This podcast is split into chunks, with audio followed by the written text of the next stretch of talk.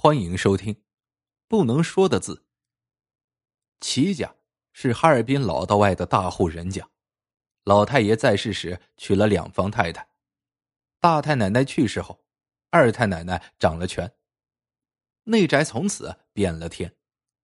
二太奶奶尖酸刻薄，单是一个在说话上的忌讳，就要把所有人都逼疯了。二太奶奶不许任何人说“老”这个字。理由也很简单，整个齐府就属他岁数大，也就是最老。他身子骨弱，常犯心口疼。在东北话里，“老”还有死的意思。二太奶奶就说：“你们呐，整天老啊老的，是在咒我死吗？”可是东北人说话就喜欢说这个“老”字，什么老带劲儿了，老好看了，就是个叫法上的习惯。下人们都说了几十年了，一下子要全改掉，得有多难呢？再怎么留心，有时候“老”这个字还是会不自觉的从嘴里蹦出来。这一年除夕，齐府杀猪宰羊，准备年夜饭。丫鬟苏雪负责熬冻子。冻子，也就是皮冻，是典型的东北菜。做好的皮冻切成块，摆在盘子里，晶莹剔透，甚是招人喜爱。蘸着蒜泥酱油，入口即化。苏雪先把肉皮上的油脂刮掉，只留下肉皮的那一层，切碎了，加上水，放在锅里熬着。趁着熬冻子的功夫，苏雪又去帮忙剁馅子、包饺子。苏雪干着活，和几个丫鬟唠着嗑，时间不知不觉的过去。突然，她闻到一股糊味猛然反应过来，拔腿就往锅台跑。一边跑一边大声喊：“哎呀妈呀，冻子熬老了！”二太奶奶这几天都在厨房里头指手画脚，虽然离得挺远，但是苏雪的声音啊实在太大了，二太奶奶还是听到了，心想：“我都不让说老了，这丫头怎么还敢说？还是赶上大过年的时候说。”二太奶奶心里不自在。就指使身边的两个老妈子，去抓起来，给我打。两个老妈子如狼似虎的冲过去，扭住了苏雪，按在了院子里的长条凳子上，抡着柳条棍就啪啪啪的往屁股上打。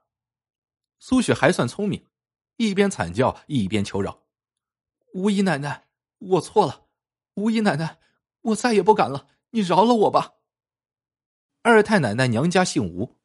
平时下人们喊她吴姨奶奶，二太奶奶见苏雪求饶，就假装宽宏大量的说：“既然认错了，那就放了吧。”苏雪下了板凳，一瘸一拐的向前走着，说：“谢谢吴姨奶奶，谢谢吴姨奶奶，我再也不敢了。”二太奶奶挺满意，恩威并施，也算是有了一点小效果。苏雪接着又说。刚才一说完，我就老后悔了。老后悔了，谁都知道，苏雪这话肯定是顺嘴出溜的。可二太奶奶不这么想啊，挨了打都不长记性，她肯定是故意的。二太奶奶感到自己的权威受到了挑战，就又喊道：“来人，给我打，给我拖出去打，往死里头打。”这一回。可不是拖到院里，而是拖到了马棚里，扒下棉裤吊起来打。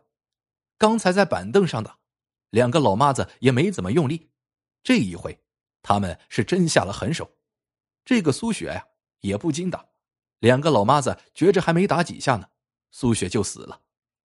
那个年代，丫鬟都是卖身进府的，生死都有主家。一个丫鬟死了就死了。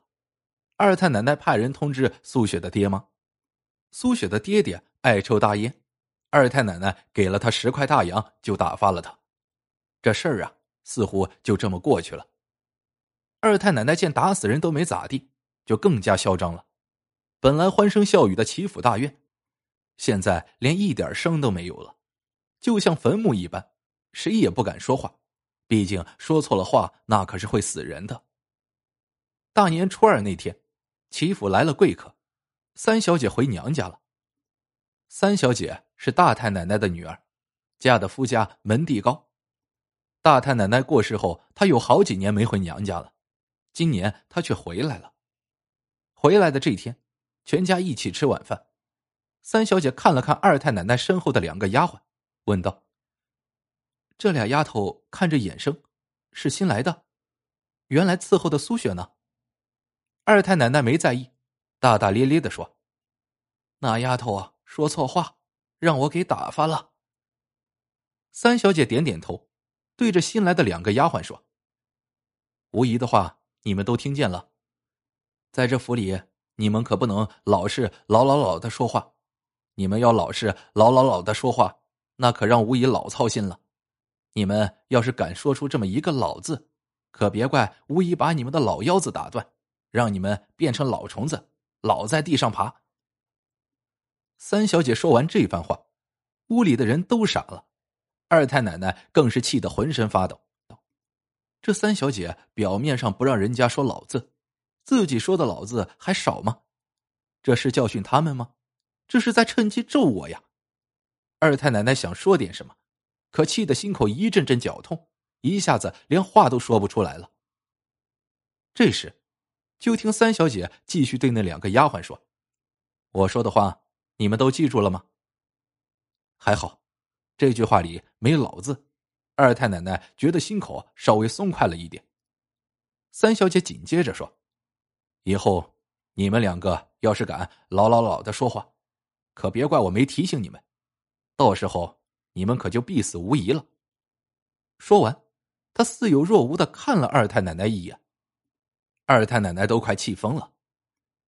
你说，你说“老”这个字，你就说吧，还说啥必死无疑呀？必死无疑，不就是说无疑必死吗？你，你，你真的是要咒死我呀！